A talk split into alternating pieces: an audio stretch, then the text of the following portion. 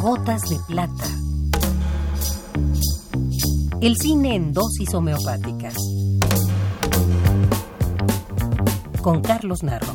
El cine en dosis homeopáticas. Gotas de plata.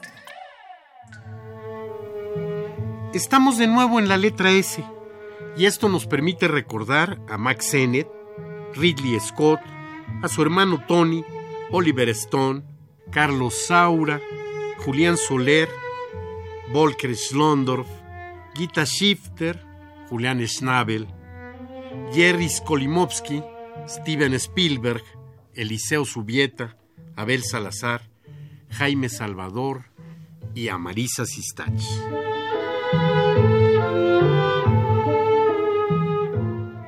Marisa Sistach nació en la Ciudad de México un 10 de septiembre. Formada en el Liceo Franco-Mexicano, se va a París a estudiar antropología.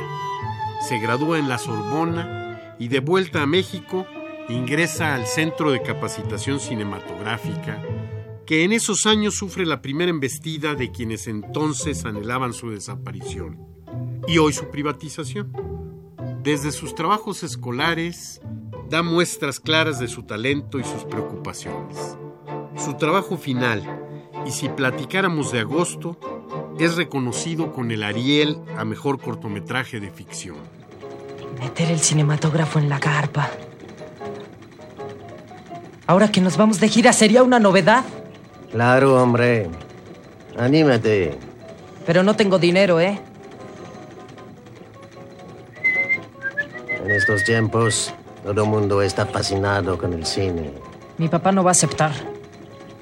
Habla con él. Es ahora o nunca.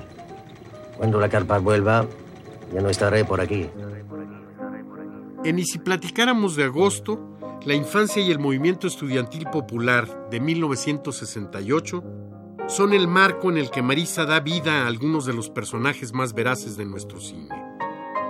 A este corto le sigue el mediometraje Conozco a las tres. En 1988, después de un corto paso por la televisión cultural, realiza su ópera prima, Los Pasos de Ana, en el que las dificultades financieras la obligan a terminar en video, de donde se transfiere a 35 milímetros directamente, sin los procesos y cuidados que existen ahora. Para que tus compañeros te conozcan, preséntate. Me llamo Jessica. Repítelo un poco más fuerte. Me llamo Jessica Bendaño. ¿Cuántos años tienes? ¿En dónde vives? ¿Y por qué llegas a la escuela medio año? Tengo 15 años y vivo en la colonia Santo Domingo. Y llegué aquí porque me cacheteé a la perfecta de mi otra escuela. Guarden silencio, niños.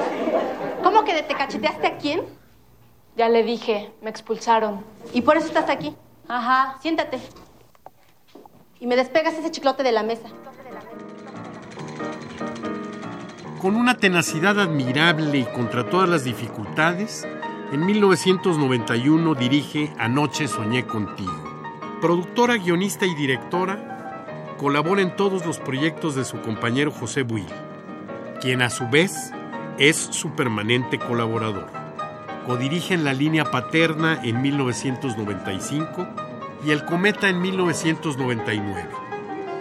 En 2001, Marisa dirige una de las películas más importantes de nuestro cine en los últimos años, Perfume de Violetas. ¿Dónde andas? ¿Dónde pasaste la noche?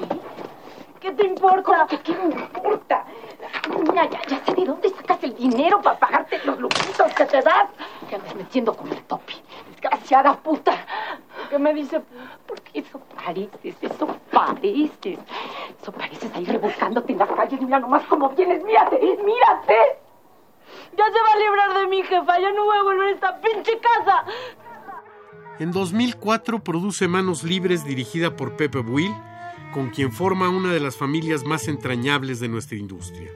Sufren la pérdida de su adorable hija Pía en un absurdo accidente que conmueve a todos los que tenemos el privilegio de conocerlos.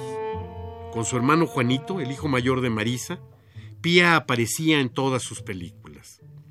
Ejemplares en su sencillez, tenacidad y verdadera vocación cinematográfica, Marisa y Pepe han podido dar continuidad a una carrera en un medio que no da muchas posibilidades a quienes deciden utilizar el cine como un medio de expresión personal por encima del cine como un negocio.